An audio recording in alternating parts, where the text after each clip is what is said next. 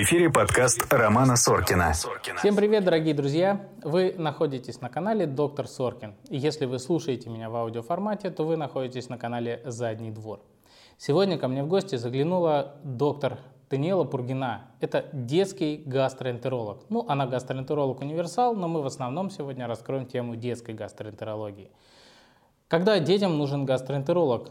Куда бежать, если у ребенка запор? И много-много других вопросов вы сегодня для себя проясните. Ну а пока ставьте лайки, подписывайтесь обязательно на канал и приступаем. Привет! Привет. Как твои дела? Все хорошо, спасибо. Расскажи мне, пожалуйста, как тебя угораздило стать врачом? У меня особо не было выбора, я продолжатель семейной династии врачей. Вот и все, как старший ребенок в семье. Так, Вот ты и должна была идти по стопам. У тебя в семье много врачей. Ну да, бабушка, дедушка врачи, папа врач, дяди, тети и прочее, прочее. Я тоже врач, да. Ты тоже врач. И э, подскажи, пожалуйста, почему ты выбрала именно гастроэнтерологию и как так получилось, что ты стала еще и детским гастроэнтерологом, которых сейчас, в принципе, мало? Гастроэнтерологию я выбрала случайно и достаточно спонтанно. Это уже э, после выпускных экзаменов, после шестого курса нужно было выбирать куда идти. Я планировала быть эндокринологом и в последний момент думаю, о, гастроэнтерология, мне же всегда это нравилось. Пошла в гастроэнтерологию и ни разу не пожалела за 8 лет, что я в гастроэнтерологии. Потому что специальность прекрасная, я ее обожаю. И как я стала детским гастроэнтерологом, на одной из моих мест работы мне сказали, Даниэла, давай-ка ты будешь принимать еще и детей. И я такая, как? А мне говорят, нет Как хочешь. отдельной специальности, да, детский гастроэнтеролог, поэтому, пожалуйста, как бы welcome работы. Я говорю, ну, в принципе, супер, да, я всегда любила детей, поэтому какой-то проблемы не было, и поэтому уже года 3-4 я и занимаюсь детьми в том числе. Сложнее с детьми работать, чем со взрослыми? Я бы не сказала, мне больше нравится. Не потому, что я не люблю взрослых, просто, просто я люблю детей. А С какого возраста э, можно приходить уже к детскому гастроэнтерологу? С нуля. Ну, это тогда получается, что как ветеринария, да? Дети же они не рассказывают, что они там... Э, Я тут ел фуагра в свои два с половиной года, и мне что-то заболел живот. Зато прекрасно рассказывают родители, да, то есть э, здесь каких-то проблем нету, да, благодаря опросу родителей, осмотру ребенка вполне себе можно выстроить картину и помочь решить проблему. Ну, давай тогда ближе к твоей специальности. А Как родителям понять, э, что можно пойти просто к педиатру, если что-то беспокоит, и когда нужен именно гастроэнтеролог? На самом деле здесь нет четкой градации. Если родители понимают, что у ребенка какие-то проблемы, там боли в животе, проблемы со стулом, тошнота, рвота, они могут обратиться как к педиатру, так и сразу, миновав педиатра, пойти к детскому гастроэнтерологу. Либо же педиатр, да, когда он не справляется с какой-то ситуацией, есть какая-то специфика, например, аутоиммунные заболевания или еще что-то, они уже направляют к более узкому специалисту. А Вообще, с какими жалобами э, стоит задуматься о посещении детского гастроэнтеролога? На что внимание родителям обратить? Да, в принципе, это, как я уже говорила, это может быть и тошнота, и рвота, и проблемы с аппетитом, и проблемы с весом, и боли в животе, какие-то проблемы со стулом. Могут быть еще какие-то сопутствующие проблемы, например, железодефицитная анемия, да, или вот еще что-то, когда уже другой специалист или педиатр отправляет к гастроэнтерологу. Когда к гастроэнтерологу точно не надо, но к нему все равно отправляют? Ну, это боль всех гастроэнтерологов, и детских, и взрослых, это любые кожные заболевания, да, особенно там акне новорожденных, особенно там атопический дерматит, который почему-то блуждает такой миф, что все проблемы в кишке, хотя совершенно не так, да, атопический дерматит это только если кишка дырявая. и кожа тоже дырявая, И кожа поэтому дырявая. да, да, да. Вот. То есть атопический дерматит самостоятельное заболевание, да, псориаз, акне уже у подростков, вот, э, да, то есть вот с этим точно не нужно идти к гастроэнтерологу. Кроме кожных заболеваний, с чем-то еще отправляют, что точно не твое? Наверное, когда установлен диагноз пищевая аллергия, да, то есть уже все выяснено. Но родители думают, что там есть какая-то проблема в кишке, Ну, есть же слово пищевая. пищевая, да, которую мы решим, и аллергия пройдет. Да? Но на самом деле это не так. Да? И там все завязано на иммунной системе, а не на желудочно-кишечном тракте. Желудочно-кишечный тракт здесь уже, э, скажем так, опосредованно страдает. Огромная боль всех родителей э, – это те самые кишечные колики, которые случаются у детей и очень мучают. Я так понимаю, что детям от них особо не больно, ну, как бы неприятно, но, но они плачут, и родителям от этого очень больно. А, расскажи про них чуть-чуть, чего они появляются, чем можно ребенку помочь, и надо ли бежать к гастроэнтерологу, решать эту проблему? Да, колики достаточно распространенная проблема, страдает ими примерно 20-40% новорожденных. И связаны колики еще с незрелой нервной регуляцией кишечника, да, могут быть нарушения моторики, неравномерное сокращение кишки, а, плюс из-за растяжения газами может быть тоже возникать эта боль. То есть до конца именно вот какая-то одна причина неизвестна. У нас есть комплекс причин, которые мы подозреваем. Здесь действительно сам ребенок э, сильно не страдает, да, понятное дело, что он кричит, но какого-то вреда колики ему не приносят. Здесь, конечно, больше страдает сама семья, потому что э, все в стрессе, да, ребенок постоянно орет, мы не знаем, чем ему помочь, мы переживаем, что ему плохо. У тебя как флешбеки сейчас какие-то. Именно. Именно, да, ты не представляешь, как я сопереживаю матерям, которые приходят на прием вот с этими коликами, да, как я вот хочу им помочь и прервать эти страдания, да, потому что у меня флешбеки, ты прав. Да, э, понятное дело, что мы хотим помочь своей кровинушке, но дело в том, что каких-то вот прямо методов, да, почему-то ученые еще до сих пор не изобрели, я не знаю почему, да, вот, вот они очень неправы, что они до сих пор не придумали лекарства от колик, и дети из-за этого страдают. Здесь на самом деле если мы возьмем прямо да, вот эти вот прямо все исследования, клинические рекомендации, не нужно делать ничего, да, то есть набраться терпения и ждать. Но это достаточно сложно, да, когда уровень напряженности он достаточно высокий, да, сама мать переживает, на нее там еще все наседают, а это ты там, наверное, что-то ешь, да, вот это из-за тебя ребенок страдает. На самом деле мать здесь э, ни при чем. Мы можем помочь массаж животика, прикладывание какого-то тепла, да, теплой пеленочки, есть специальные детские грелочки на животик, теплая ванна, да, то есть то, что расслабит и снизит, э, снимет спазм с кишечника. Могут использоваться пробиотики, есть доказательной эффективностью кишечный штамм э, лактобациллус рутери. Э, торговые названия здесь э, BioGaia, Рела Лайф, да, мы можем их давать, это сокращает продолжительность плача, то есть есть исследования об этом. А в плане Эспумизана, там, Боботиков, Плантекса, здесь нет убедительных доказательств, что они эффективны, но тем не менее, да, вреда от них тоже нету, если это как-то снимет уровень напряженности, да, если это поможет маме, что да, я не просто так оставляю своего ребенка, ребенка, я ему помогаю, я что-то делаю, то как бы здесь, что называется, ради Бога. Но этот период нужно просто пережить, переждать, перетерпеть к 4-6 месяцам. Это обычно проходит, и здесь важна очень психологическая поддержка мамы. Да?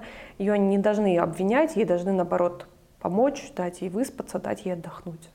Ну, там после шести месяцев свои приколы уже начинаются, которые приходят на смену коликам, поэтому отдохнуть не получится. Да, поэтому начинает казаться, что колики-то это не самое страшное. Да. Какие заболевания, про которые мы все слышали, у взрослых, да, распространенные, встречаются у детей? А, на самом деле, э, к счастью, к большому счастью, у детей чаще встречаются функциональные заболевания желудочно-кишечного тракта. Что это такое? Поскольку желудочно-кишечный тракт – это такой большой конвейер, по которому двигается пища, все заболевания ЖКТ мы принципиально можем разделить на две большие группы. Органические, когда у нас страдает структура органа, да, у нас есть воспаление, язва, эрозии, а это может быть бактериальная инфекция, там вирусная этиология, аутоиммунная, метаболическая. Есть функциональные, которые связаны с нарушением нервной регуляции работы органов ЖКТ. э, мы понимаем, да, что, естественно, более благоприятный прогноз у функциональных заболеваний, поскольку здесь глобальный процесс пищеварения никак не страдает. Да, здесь есть просто не очень приятные симптомы. И у детей, к счастью, функциональные заболевания встречаются чаще. Это может быть функциональная отрыжка, функциональная абдоминальная боль, функциональные запоры. Да. Э, у деток после трех лет может встречаться синдром раздраженного кишечника, может быть функциональная диспепсия. Да. Э, повторюсь, да, к счастью, органические заболевания у детей встречаются гораздо реже. Вот. То есть какой-нибудь холецистит? Э... э да, желчнокаменная болезнь у детей встречается гораздо реже, чем у взрослых. Э, да.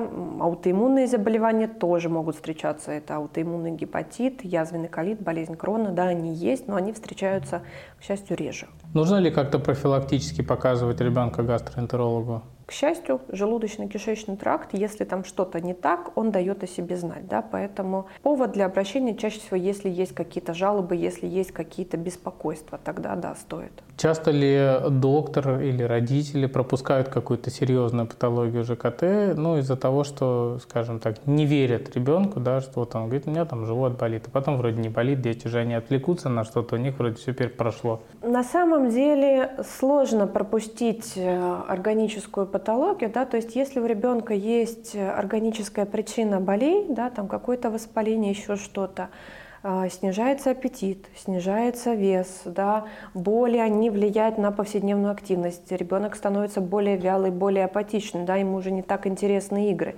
И любой родитель заметит, заметит что с его ребенком что-то не так, и всегда есть возможность своевременно обратиться за медицинской помощью. И у детей очень часто встречаются функциональные боли, да, как ты уже сказал, он, э, они отвлекаются, да, там чего-то поболело, они отвлеклись и забыли, да, эта боль прошла. Вот, поэтому здесь сложно пропустить. Вот многие говорят, что среди детей, подростков довольно много симулянтов. То есть они для того, чтобы там не ходить на, в садик, например, да, или куда-то еще, они пару раз понимают, что ага, прокатывает, угу. и начинается, ой, живот болит, ой, не могу, там тошнит. И вот такие начинаются манипуляции родителями. И как отличить, э, как бы он манипулирует, или у него действительно болит живот, и как бы в садик может лучше и не ходить? Тут очень э, тонкий психологический момент, зачастую это очень сложно разграничить, поскольку функциональные боли встречаются часто. Да? Что такое функциональная боль, наверное, надо сразу говорить. Это э, у детей еще незрелая нервная регуляция работы органов ЖКТ и нервные окончания в стенках полых органов могут быть более чувствительны к нормальной работе желудочно-кишечного тракта. Да? То есть нормальная моторика желудка, нормальная моторика кишки, растяжение кишечника газами у детей может вызывать кратковременную боль да, вот такие вот рецепторы паникеры, да, они чрезмерно на это все дело реагируют. И э, по сути эта боль никакого вреда не причиняет. Часто очень дети видят, что да, они сказали родителям, что у них болит живот, и родители, конечно, начинают больше уделять ребенку внимания, да, может там дам тебе конфетку, куплю игрушку, полежу, почитаю сказку, поглажу животик детям это внимание нужно. То есть, конечно, здесь может быть еще элемент манипуляции, но мы не должны не верить своему ребенку, да, мы должны ему доверять, да, действительно у него может болеть живот. И я очень часто объясняю родителям, а, что да, мы обращаем на это внимание, на самочувствие ребенка, но мы стараемся не идти на поводу этих манипуляций. Да? Ну, сказал, болит живот, да, если мы видим, что при этом он там не лежит бледный, зеленый, его не тошнит, не рвет, да, он готов дальше скакать, прыгать, бегать, ну, болит живот, да, там, ну, бедненький мой хорошенький, да, отпустили, пусть дальше себе бегает. А, потому что дети, они хитрые, они же не со зла это делают, но они действительно, э, если видят, что боль в животе помогает им чего-то достигнуть, они могут, конечно, манипулировать родителями. Поэтому здесь очень тонко надо выстроить вот всю вот эту вот поведенческую структуру. Да? А, то есть э, консультация, она очень часто еще напоминает такое психологическое консультирование, когда мы вот э, разбираем конкретно эту ситуацию и решаем с родителями, да, детьми, как мы будем себя вести. А сейчас на ум пришел вопрос. Э, очень часто, ну много в интернете приколов всяких и фоток, когда дети на прогулке, например, да, или где-то там облизывают вещи, которые облизывать не очень бы их хотелось. Угу. Там колеса у коляски, вот как привозят угу. домой, грязные такие. Угу. Или там могут собачьи какашки брать, угу. с ними бегать, там, мама, смотри, потом руки в рот. Просто, ну, я представляю, что если будет делать взрослый человек, то он там через несколько часов будет э, сидеть с какой-нибудь кишечной инфекцией. Угу. Э, у детей же не всегда такое происходит. Угу. Почему так? И надо ли их прям вот э, следить, отгонять? Или если он там где-то что-то оближет, поест грязь, ничего страшного с ним не случится? Ну, конечно, ничего страшного чаще всего не случится, потому что у нас есть иммунная система. И наоборот, э, хорошо, ну не прям так, да, например, когда дети контактируют с животными, да, когда они там... Это ты про собачьи какашки сейчас? Просто погладить. А, не обязательно погладить. уже прям, да, мы, мы, конечно, с тобой, да, как гастроэнтерологи про какашки часто говорим, но уже не настолько. Нет, когда э, в семье есть собака или кошка или другие какие-то животные, там ребенок растет на воздухе, то есть его иммунная система сталкивается с большим количеством микроорганизмов, да, это тренировка, это обучение. То есть ничего страшного, когда мой ребенок так делает, я говорю, ну хорошо, тренируем иммунную систему, окей, у меня совершенно нет истерик. Ну, как бы. наливаешь себе вина. И... Не, не люблю вино. Ну, что-нибудь наливаешь, воды. Ну, чай с молоком. Чай с молоком. Часть людей, вот когда я тут недавно делал гастроколоноскопию, а, рассказывали, что им в детстве делали гастроскопию, и они вспоминают это как какой-то кошмар, что их держали там, а, пихали этот гастроскоп. А, часто ли в детском возрасте нужна гастроскопия? Для чего ее назначают? И э, с какого возраста могут быть показания гастроскопии? Может, чем-то заменить можно это исследование, потому что оно все-таки неприятное? Ну, действительно, в детском возрасте э, проведение гастроскопии, оно должно быть оправдано. То есть на любую боль в животе мы действительно не должны подвергать ребенка таким пыткам, потому что все-таки эндоскопия в детском возрасте, она чаще всего проводится с медикаментозным сном. Да? Здесь нужно оборудование, здесь нужен анестезиолог и реаниматолог, и эндоскопист, который да, э, имеет опыт работы с детьми. То есть это не так просто. Даже в городе Санкт-Петербурге бывают сложности с детской эндоскопией. И, безусловно, тут должны быть какие-то явные показания, зачем мы это делаем. То есть мы, у нас, например, есть э, рецидивирующие боли в животе, которые ну вот никак не проходят, они снижают качество жизни, там ребенок отказывается есть, там его, может быть, тошнит, рвет, мы подозреваем какую-то органическую патологию, да, что-то там в желудке, тогда мы можем это сделать. Если говорить, например, да, я немножечко э, сейчас сужусь, есть такое заболевание целиакия, если э, взрослым людям для подтверждения диагноза нужно делать гастроскопию с биопсией из луковицы 12-перстной кишки из луковичного отдела, то у детей в рекомендациях прописано это не требуется. Да? То есть э, здесь мы более гуманны, мы детей таким пыткам не подвергаем. Э, когда мы еще делаем колоноскопию, да, я думаю, мы тоже должны про них сказать, когда мы подозреваем воспалительное заболевание кишечника, да, то есть у ребенка есть э, хроническая диарея там больше нескольких месяцев, примесь слизи крови в стуле, э, наличие маркеров воспаления, там цереактивный белок соя, высокий кальпротектин, тогда мы делаем тоже ребенку колоноскопию. Просто так, без каких-либо обоснований мы детей таким пыткам, конечно, не подвергаем. А чем-то можно заменить гастроскопию? Нет. Ну, только капсулы, но детям, насколько я знаю, капсульная эндоскопия а, тоже да, не, не проводится, поэтому нет. А еще одна большущая боль родителей – это детские запоры. Да. А, много даже запросов на детских проктологов, потому что появляются какие-то трещины, какая-то кровь.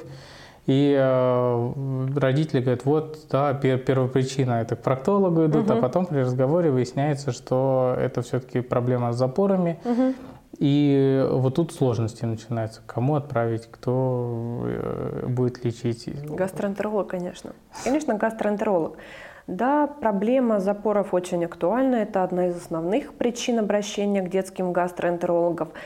Э, и причины здесь могут быть э, самые разнообразные. Это как еще вот особенности функционирования э, нервной системы желудочно-кишечного тракта, да, то есть не отлажена еще работа нашего конвейера толстокишечного, как элементарные причины, да, то есть ребенок может употреблять малое количество овощей и фруктов в рационе, ну есть такие, да, там макароны только кушают, гречку, рис, да, ну не заставишь ты их овощи есть, да, что ты тут поделаешь.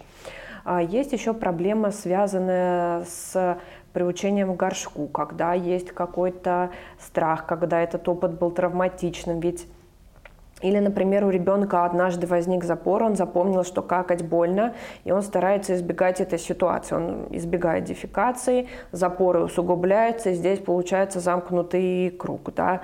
Э, дети могут э, прятаться, да, там очень часто ситуация, они там прячутся где-то за шторой, пытаются покакать или еще что-то, или стараются удерживать это все дело. И родители переживают, это, да, действительно э, такая вот непростая ситуация, требующая обращения к гастроэнтерологу. И здесь, к нашему счастью, у нас есть чем ребенка полечить. Если это дети э, младшего возраста, скажем, да, там, дошкольного, то мы используем астматические слабительные, да, то есть препараты, которые делают коловые массы более э, мягкими и обучают кишку к регулярному опорожнению. Да, и ребенок еще запоминает, что какать теперь это не больно. Да, то есть у нас уходит этот страх. И очень важный нюанс, про который забывается, что астматические слабительные, они применяются длительно, да, это 3, 6, 12 месяцев, это столько, сколько нужно, потому что очень часто бывают ситуации, когда там э, попили там 10 э, дней, там 2 недели и прекратили. Естественно, после этого запоры вернулись, да, то есть принимать нужно длительно, вот, и в принципе успех у такой терапии достаточно высокий. А потом все налаживается самостоятельно? Да, уже. да. Э, во-первых, и кишка запоминает вот этот вот регулярный ритм дефекации, и ребенок перестает бояться, да, плюс еще дозревает нервная система, которая регулирует работу кишки, и вот, да, очень часто к школьному возрасту, в принципе, эта проблема разрешается, у некоторых и раньше. Часто ли надо подключать детского психолога? Да, есть такая проблема, как НКПРС, да, это коломазание так называемое. А, да, здесь нужно подключать психолога для того, чтобы да, нам лучше понять почему переживает ребенок, почему он так делает, да, что ими движет, то есть именно его мотивы. А есть еще такая проблема, как синдром руминации, когда детки отрыгивают пищу, пережевывают ее и сглатывают обратно. Э, это тоже, собственно говоря, повод обращения к психологам. Да. Э, гастроэнтерологи здесь скорее нужны только для того, чтобы исключить какую-то органическую патологию, а дальше уже идет поведенческая коррекция. То есть э, в гастроэнтерологии, в детской, очень много можно скорректировать вот именно такими поведенческими методиками. А что можно родителям сделать дома в качестве такой какой-то базовой помощи? Да? Вот у ребенка появились запоры. Угу. На что может быть, обратить внимание? Может быть, какие-то есть лайфхаки, да, что-то добавить в рацион, попытаться, или что-то наоборот убрать, чтобы у ребенка попробовать на ранней стадии, вот как только началось, угу. пока еще не сформировался страх дефекации, там все вот это, наладить этот процесс. А, ну, если мы э, говорим про питание, то да, здесь, безусловно, должны быть овощи, фрукты в рационе, и к овощам нужно приучать как можно раньше. Не зря у нас э, овощи, как первый прикорм, наиболее предпочтителен. Ну, и, в принципе, каши тоже мультизлаковые. Вот. И ребенок еще должен видеть пример. Да? То есть это не та ситуация, когда папа там кушает, например, сосиски, пельмешки, а ребенку дают брокколи естественно, он скажет, я что, глуп, что ли, брокколи кушать, да? А если он видит, что в семье есть эта привычка, да, то наиболее вероятно и он это будет кушать. А, многие дети очень еще привередливы к текстурам, да, к вкусам, у них есть свои предпочтения, и заставить э, кушать овощи их может быть сложно. Э, и тут уже мы пробуем либо фрукты какие-то самые разнообразные, и яблоки, и груши, и сливы, абрикосы, э, киви. Но если уже ребенок идет в отказ, ни в какую, хотя бы фруктовые пюре давать, да, потому что они тоже содержит пищевые волокна. А, в некоторых ситуациях это тоже выход, да, многие родители это используют. Плюс следим за питьевым режимом ребенка, да, мы должны видеть, что ребенок пьет. Но не хочет, не хочет он пить чистую воду, но сварим мы ему компот, да, сделаем морс. Э, никакого вреда там в паре ложек сахара совершенно не будет, но ребенок выпьет какую-то жидкость, это уже хорошо потому что при коррекции запоров, безусловно, нам нужна жидкость. Что еще? А, здесь, опять же, важно правильно какать, да? Да, мы понимаем, что у ребенка должен быть комфортный горшок и правильное положение. Э, желательно не сразу высаживать его на взрослый унитаз с подставкой, где у него ноги висят, да, чтобы это был детский горшочек и ножки у него были а, поближе к груди. Если ребенок это уже старшего возраста, и он ходит с подставкой, но на взрослый туалет, то подставить ему под ноги еще скамеечку, да, чтобы угол был выше. Видео, как правильно какать, у вас э, сейчас ссылочка на него появится вот где-то вот где-то появится. Но, пожалуйста, пока не переходите, дослушайте э, наш выпуск до конца, а потом обязательно перейдите и посмотрите, если вы еще не видели. Узнайте для себя много нового. Да, я тоже объясняю, как это правильно делать. Вот. Ну и плюс ни в коем случае не ругать ребенка. То есть это все должно быть достаточно э, мягко, это должно быть без, э, скажем так, принуждений. Да? На ребенка нельзя кричать, он еще больше будет замыкаться, бояться этого.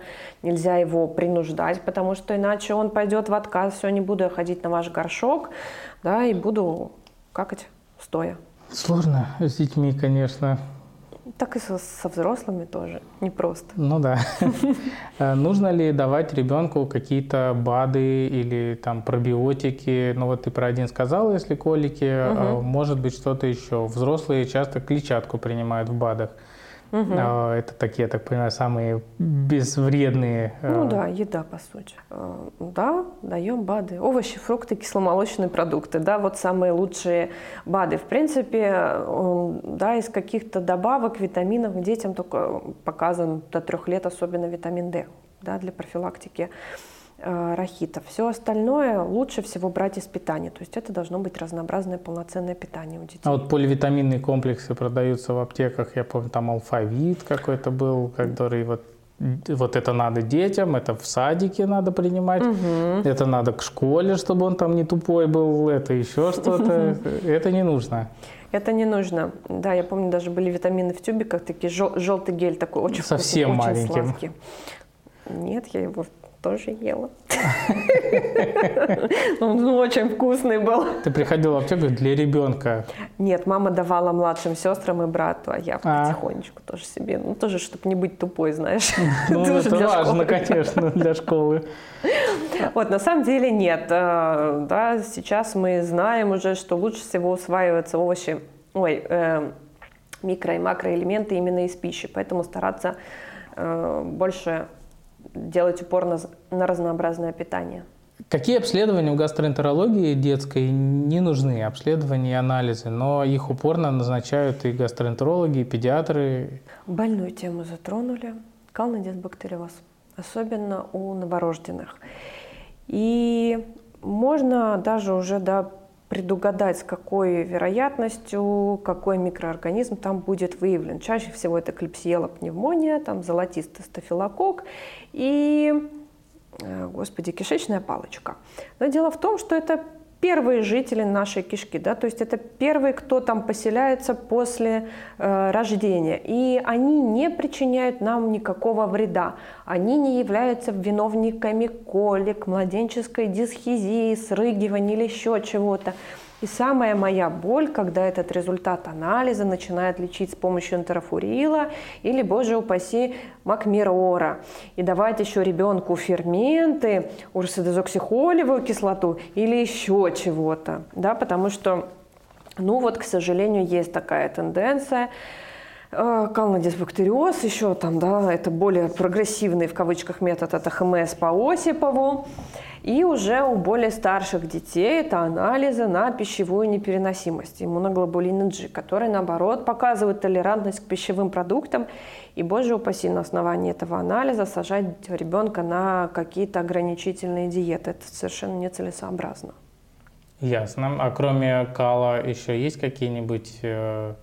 не знаю, может, какой-нибудь дыхательный тест? А, нет, детям редко делают, но может быть при, в некоторых стационарах при проведении гастроскопии делают биопсию из тощей кишки и смотрят на непереносимость там фруктозы, лактозы, еще там чего-то прочего. Но по результатам этих тестов почти у всех детей непереносимость всего. На самом деле любую пищевую непереносимость мы оцениваем клинически. Если человек съедает продукт, человек, ребенок, и у него после употребления этого продукта повышенное газообразование, какие-то там проблемы со стулом, боли в животе, то мы пробуем, убираем этот продукт и смотрим, как без него. Да? А потом снова вводим и смотрим реакцию. Да? То есть вот такая элиминационная диета – это наиболее информативный метод э, диагностики пищевой непереносимости, а не анализа. А вот тот самый водородный тест на детях Детям делается? редко делают. Но у них нет необходимости, просто нет. такое заболевание встречается редко. Нет, э, дыхательный тест именно на лактазную недостаточность, э, да. Дело в том, что матушкой природой задумано так, что в детском возрасте э, у деток очень хорошо переваривается и усваивается молочный сахар, потому что молочные продукты – это основа их рациона, да, либо там мамино молоко, либо смеси, да, либо уже потом кисломолочные продукты, после года уже коровье молоко, то есть это базовый продукт. А, и у детей крайне редко а, встречается лактазная недостаточность. И чаще всего это либо вариант транзиторной лактазной недостаточности, например, когда рождается недоношенный ребенок, у него просто не успел созреть, э, не успели созреть ворсинки в тонкой кишке, да, где синтезируется этот фермент, либо после перенесенных кишечных инфекций, это могут быть кратковременные эпизоды, и то это все да, восстанавливается через несколько месяцев, максимум году. Ситуация, когда ребенок рождается с полной нехваткой этого фермента, да, точнее его вообще нету, ну это что-то ближе к казуистике, это редкостная редкость. Поэтому... Но это видно, наверное, без водородного теста и всяких тестов на а, Ну да, там будет постоянное вот это вот вздутие, газообразование и понос. Да, то есть, ну, вариант, опять же, транзиторной лактазной недостаточности на грудном скармливании или на, на искусственном, здесь нет необходимости что-либо давать, что-либо как-то это дело корректировать. Можно, да, для спокойствия давать ферменты, там, да, лактазар, лактаза бэйби, ну, как бы а, все современные рекомендации по питанию а, настаивают на том, что надо богато, разнообразно питаться, та вот самая средиземноморская диета. Угу.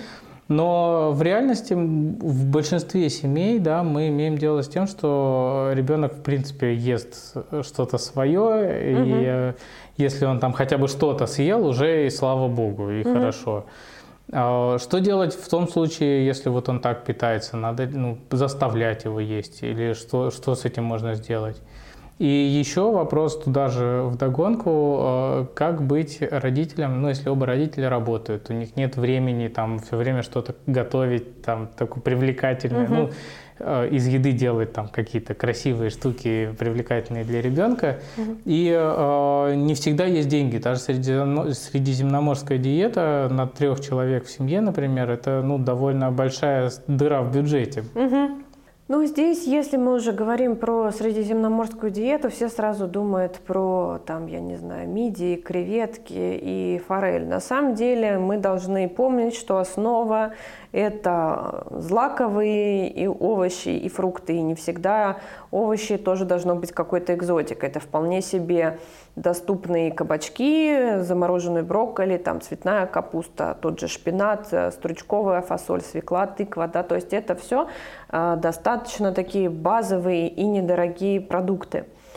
А, что делать? Да, здесь на самом деле надо просто рассматривать э, ситуацию каждой семьи отдельно, да, давать какие-то прям универсальные советы достаточно сложно, потому что дети бывают разные. А, есть те, которые достаточно легко переучиваются, да, то есть мы говорим маме, а давайте-ка мы в суп вместо картошки там будем добавлять кабачок, брокколи, да, вместо риса мы будем добавлять полбу, да, так более цельнозерновую крупу. А, вот, вместо манки там пробовать овсянку, кукурузную кашу, а, да, там пшено. А, есть дети, которые это принимают, да, все хорошо, все отлично. Есть дети, которые вот в упор не хотят, да, вот не хочу, не буду, только максимум фруктовые пюрешки. Ну, не нравится им вкус, не нравится им текстура. Ничего тут не поделаешь. Заниматься пищевым насилием нельзя, да, потому что это только травмирует ребенка и может э, спровоцировать э, к еще большим расстройствам пищевого поведения.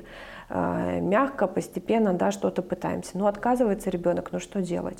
И в то же время родители должны э, подавать пример, да, что вот они тоже кушают овощи, вот тоже папа нравится ему, не нравится, он тоже ест кабачки, да, тоже там жует огурчики, помидорчики, да, чтобы фрукты какие-то были на столе, банальные яблоки, груши, да, бананы, которые, в принципе, по цене достаточно адекватны. Если ребенку не нравится в свежем виде, можно это все запекать, добавлять в супы. Некоторые мамы очень такие молодцы, они в котлеты добавляют брокколи или цветную капусту. Да, ребенок это не особо не видит, не понимает, а вот котлету съедает с удовольствием, а там, еще и брокколи. Здесь уж мамы идут на любые ухищрения, чтобы накормить своих чад. Но если оба родителя работающие, то, в принципе, э, все равно варятся дома какие-то супы, все равно там делаются какие-то рагу, что-то запекается, да, это не всегда требует большого количества времени, э, да, то есть можно найти какие-то альтернативы. Понятное дело, что уже вырезать, да, из бутербродиков домики, да, там еще что-то, но это уже действительно перебор, э, да, это не, не требуется совершенно. Еще про еду хотел спросить. У нас в детстве была э, проблема, особенно это связано с бабушками. Ну, вроде ребенок говорит, я наелся, все. говорит, пока все не съешь, за стола не выйдешь. Да. Это вредно так делать? Или и как понять, что ребенок вот он действительно наелся, и он не будет подходить к столу там каждые пять минут, что-то хватать, перехватывать? Опять же, да, тоже такой непростой вопрос. Безусловно, перекармливать не есть хорошо. Да? Если ребенок там съел уже котлетку, съел уже пюрешку, а ему говорят, а ну-ка еще котлетку, давай еще ложечку. За маму, пюре. за папу. Да да, то тут уже получается такое пищевое насилие, да, ребенок ест э, через себя, он уже не получает от этого удовольствия, ему уже плохо, ему уже никуда не лезет, ничего хорошего в этом нет. Это действительно для многих такой травматичный э, опыт, но тут бабушек тоже можно понять, да, они помнят э, голод, да, тут уже свой вопрос, их осуждать тоже нельзя за это. Как понять, что ребенок поел? На самом деле предоставлять ему свободу выбора. Ребенок знает сам, сколько ему нужно есть. И в плане перекусов здесь тоже нужно понимать, что перекусы должны быть здоровыми. Все-таки должны быть какие-то фрукты, э, должна быть какая-то кисломолочка, да, это любые могут быть кисломолочные напитки, творожки, то есть он не должен кусочничать постоянно какими-то печенюшками,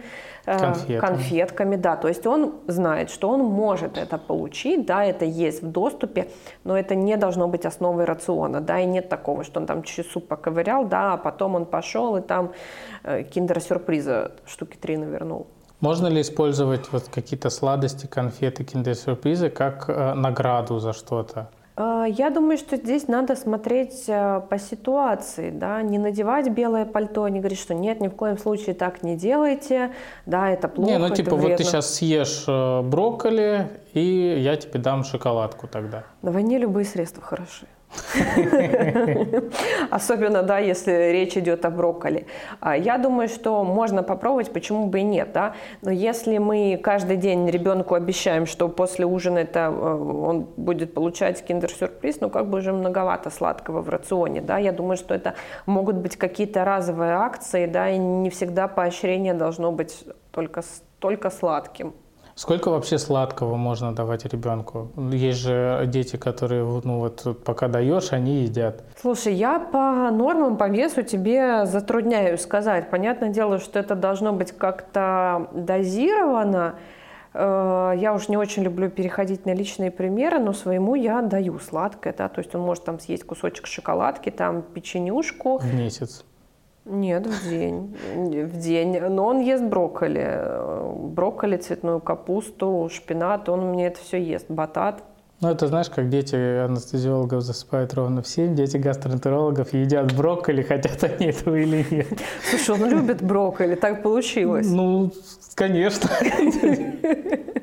Понимаешь, я как детский гастроэнтеролог очень боюсь запоров, поэтому брокколи есть везде, даже брокколи в шоколаде. Шучу, конечно, да, но все-таки это важно, да, я слежу за тем, чтобы было достаточное количество овощей и фруктов в рационе. Э, нет, он знает, что он может получить что-то сладкое, там, печенюшку, вкусняшку, вот это вот барни, они это все, все вот это вот любят, но после основного приема пищи, поэтому каких-то проблем тут не возникает. Мы живем в современном мире, а, когда у нас на каждом шагу есть Макдональдс. А, вред, ну, понятно, что вредно детям там есть, но с какого возраста, ну, иногда хотя бы можно, когда это ну, становится уже менее критичным? Ну, я думаю, может быть, лет э, с 5-6, да, какие-то там семейные походы, иногда могут быть. Безусловно, это не должно быть э, базовой пищей, но демонизировать еду мы тоже не будем, да, э, потому что вот это вот мы кушаем только брокколи, никогда не ходим в Макдональдс, да, это тоже тоже не очень. Пойдет когда в школу отдельно от родителей. Он потом оторвется, да, это он после школы будет ходить каждый день в Макдональдс, поэтому он должен знать, что да, такое есть, я иногда могу туда э, сходить вместе с родителями, что-то что съесть, да, понятное дело, что там пища не самая здоровая, но если это какие-то редкие эпизоды, то как бы почему бы и нет. Много где написано, ну, в тех же там приложениях по готовке, да, вот детская порция как понять, какая порция детская, сколько, или вот только по своему ребенку смотреть, сколько ему положил, вот сколько он ест, пусть угу. столько ест, остальное сам даешь или угу. выброси. Ну, есть примерный расчет. Понятное дело, что по граммам сложно, каждый ребенок еще есть по-разному. А, можно ориентироваться на размер детской ладошки, да, то есть э, э, белковая пища, это мясо, рыба, это где-то вот, вот, вот это вот часть ладошки, а, овощи, фрукты, да, это вот целые, целая да, э, ладошка, злаковая это тоже вот, э, собственно говоря, половинка. И почему-то отдельно идет сыр, это вот большой палец. Ну вот такие есть ориентиры. Ну а так вообще ориентироваться на На ребенка. аппетит, конечно, на его желание. Да, то есть положили, смотрим, ест, не ест. Да, насильно, собственно говоря, кормить его не нужно, и все равно это, это уже маленькие люди, они имеют свои какие-то предпочтения, мнения. Да, может, я тут тоже так э, надеваю белое пальто, но все-таки к, к их мнению тоже надо прислушиваться. Ну да, иногда и сложно не прислушаться.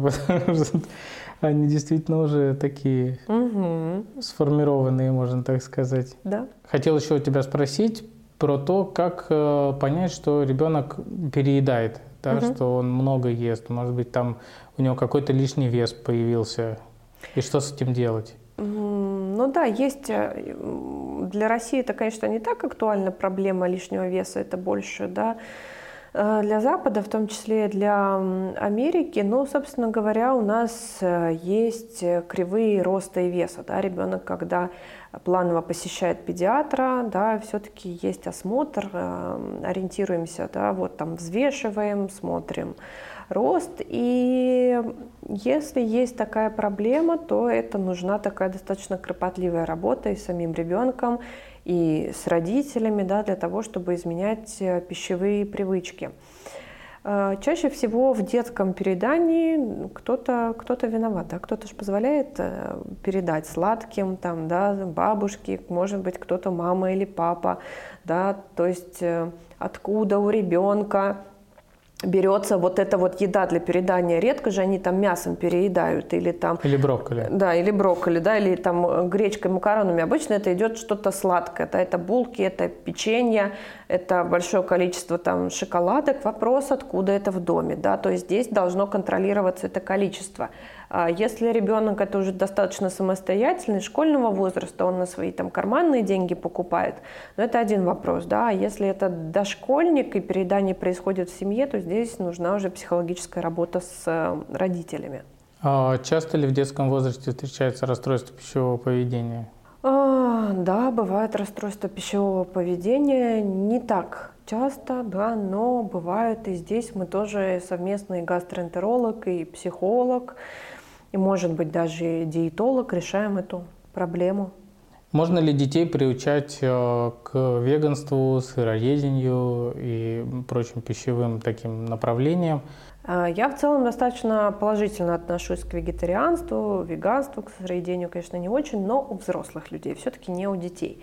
Потому что ребенку для роста, для развития нужен и белок, да, и витамины группы В, особенно витамин В12, которого при растительной пище там будет точно дефицит, да, поэтому здесь э, нежелательно, да, все-таки ребенок э, вегетарианец. Либо это должны быть э, крайне прямо, да, выстроен правильный рацион, если уже родители такие принципиальные, да, э, мы уж не можем их ругать, это их выбор, это их ребенок, это должен быть максимально Э, сбалансированно составленный рацион, да, чтобы были просчитаны и белки, и жиры, и углеводы, э, и кальций, и витамин э, D, и витамин В12, и железо обязательно должны быть источники. Ну тогда можно вегетарианство. Веганство, ну, опять же, такое крайне дефицитное, да, э, дефицитный режим питания, сыроедение, я вообще, ну, как-то вот не отношусь к этому хорошо у детей, потому что, ну, это питание сырыми овощами, фруктами, да, где там взять белок, да, где взять достаточное количество жиров, э, кальций, этого всего у нас получается дефицит, то есть ребенок конкретно недополучает. А что-то нужно делать, если вот приходит ребенок, который так уже вот давно живет, ест с рождения. Ну, понятно, что есть определенный пример, как ты говоришь, это важно, да, если угу. родители там не едят ни мяса, ничего. Ну, наверное, ребенок тоже будет как-то так пытаться плавно, да, как-то мягко достучаться до родителей, да, ни в коем случае не уходить в какую-то агрессию, осуждение, а попытаться, да, подвести к тому, что, ну, надо, наверное, как-то, да, все-таки, все-таки ребенку это важно для роста, для развития, для э, костей, для мышц, для системы кроветворения, вот, э, это просто необходимо.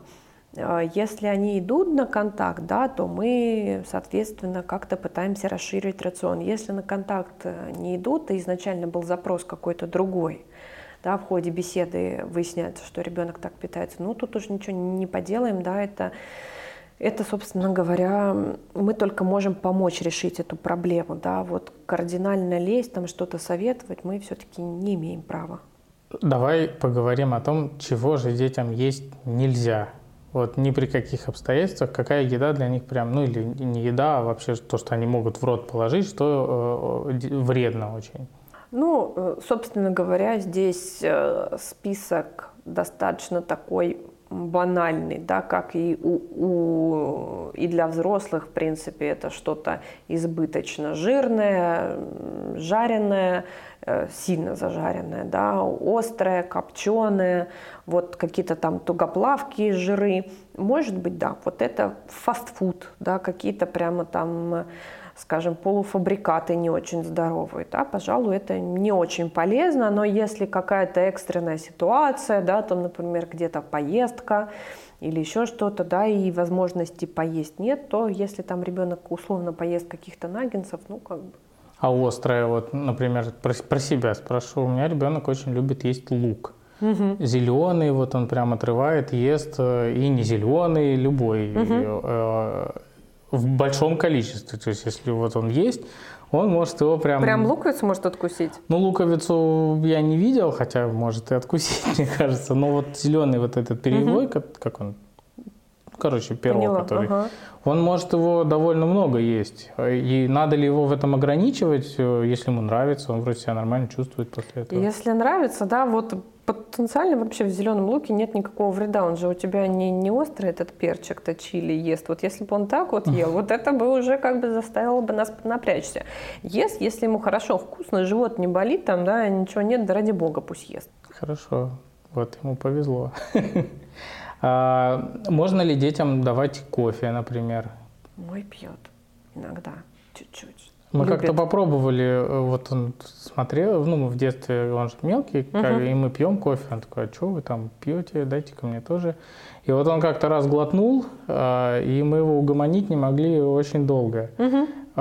Потом он стал пить только пенку, угу. типа вот с ложки угу. есть. А сейчас иногда мы, когда там утром, например, выходной, да, заказываем кофе, мы ему берем без кофеина, угу. и он с удовольствием его пьет. Э, то есть, в принципе, даже в кофеине для детей, по сути, Там есть э, разрешенные дозы, то есть в небольшом количестве потенциально ну, вреда никакого не будет. Понятное дело, что трехлетки там, да, условно мы чашечку эспрессо на завтрак не даем, да, но где, если он там раз в месяц у мамы там глотнет э, глоточек кофе, то здесь вреда никакого не будет, да. Мой очень любит вот, например, американо. Ну, может, да, выпить, я смотрю, он даже не морщится. Горький, без молока, без сахара, без всего.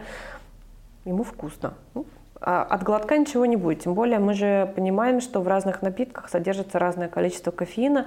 Плюс здесь еще играет роль, как долго сам кофе был э, в воде. Да? Если это э, вьетнамский brew, который там настаивается сутки, да, то, конечно, это а если это вот э, метод да, кофемашины, где не такое уж и большое количество кофеина, то от пары глотков точно ничего не будет. Понятное дело, что грудничку не даем, но там в три годика условно можно дать попробовать, если просит. Можно ли маме пить кофе, когда она кормит грудью?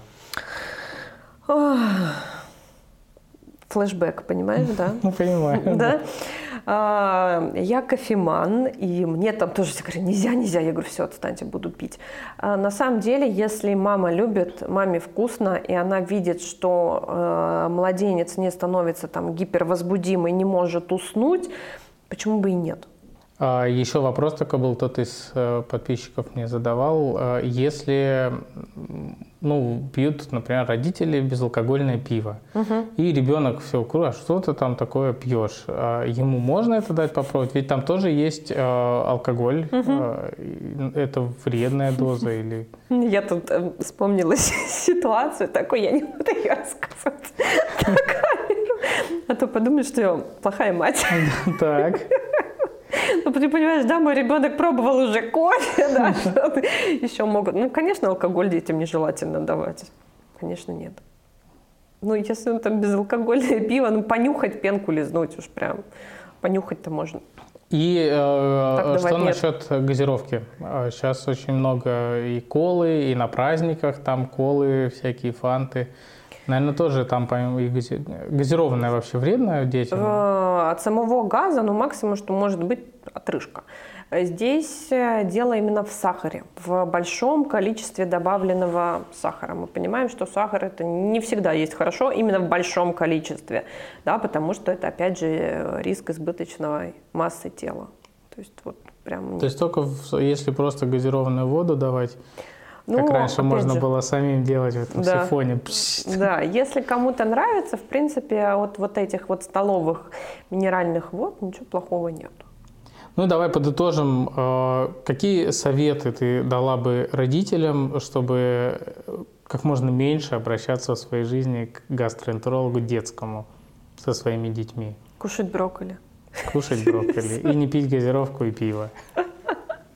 Да, ну на самом деле э, стараться разнообразить рацион ребенка, чтобы были овощи, фрукты, э, разнообразные крупы, прислушиваться к желаниям своего ребенка и верить ему, да, когда он говорит, что ему плохо, да, и доверять своей родительской интуиции. Безусловно, мы как родители видим, когда с ребенком что-то не так, и всегда, если у нас есть какие-то подозрения, лучше прийти к специалисту, да, проконсультироваться, э, получить какое-то мнение, развеять свои тревоги, да, чем вот сидеть вот в этом вот, да, в этой тревоге самим.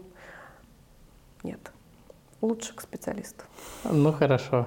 Ладно, спасибо тебе большое, что ты пришла. Э, я думаю, многим родителям станет чуть менее тревожно. Надеюсь. И они теперь знают, к кому пойти, если у ребенка запор, если он не ест брокколи и так далее. Поэтому спасибо тебе большое. Тебе спасибо. Ко мне тут просто приходила подружка, мы пили пиво. И так. тут приходит мой ребенок со стаканом и говорит, мама, налей мне пивко. Как Чтоб, обычно. Чтобы ты понимал, он никогда не пил пиво у меня. Понимаешь, он приходит с этим стаканом и говорит, мама, налей мне пивко. А потом а, подружка сидела с этой электронной сигаретой, он у нее выхватывает и говорит, мама, научи меня дуть.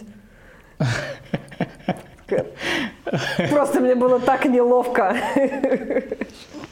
Мама, а мне, как обычно, давай с тобой бахнем. Пивко, знаешь, как мать алкоголичка. Мама, налей мне пивко. Напишите, пожалуйста, в комментариях, что для вас стало самым большим открытием в этом выпуске. Ну и, конечно же, пишите свои вопросы, мы на них с Данилой с удовольствием ответим. Не забывайте поставить вот это вот сердечко, подписаться на канал. Ну, а я с вами прощаюсь. До новых встреч. Всем пока!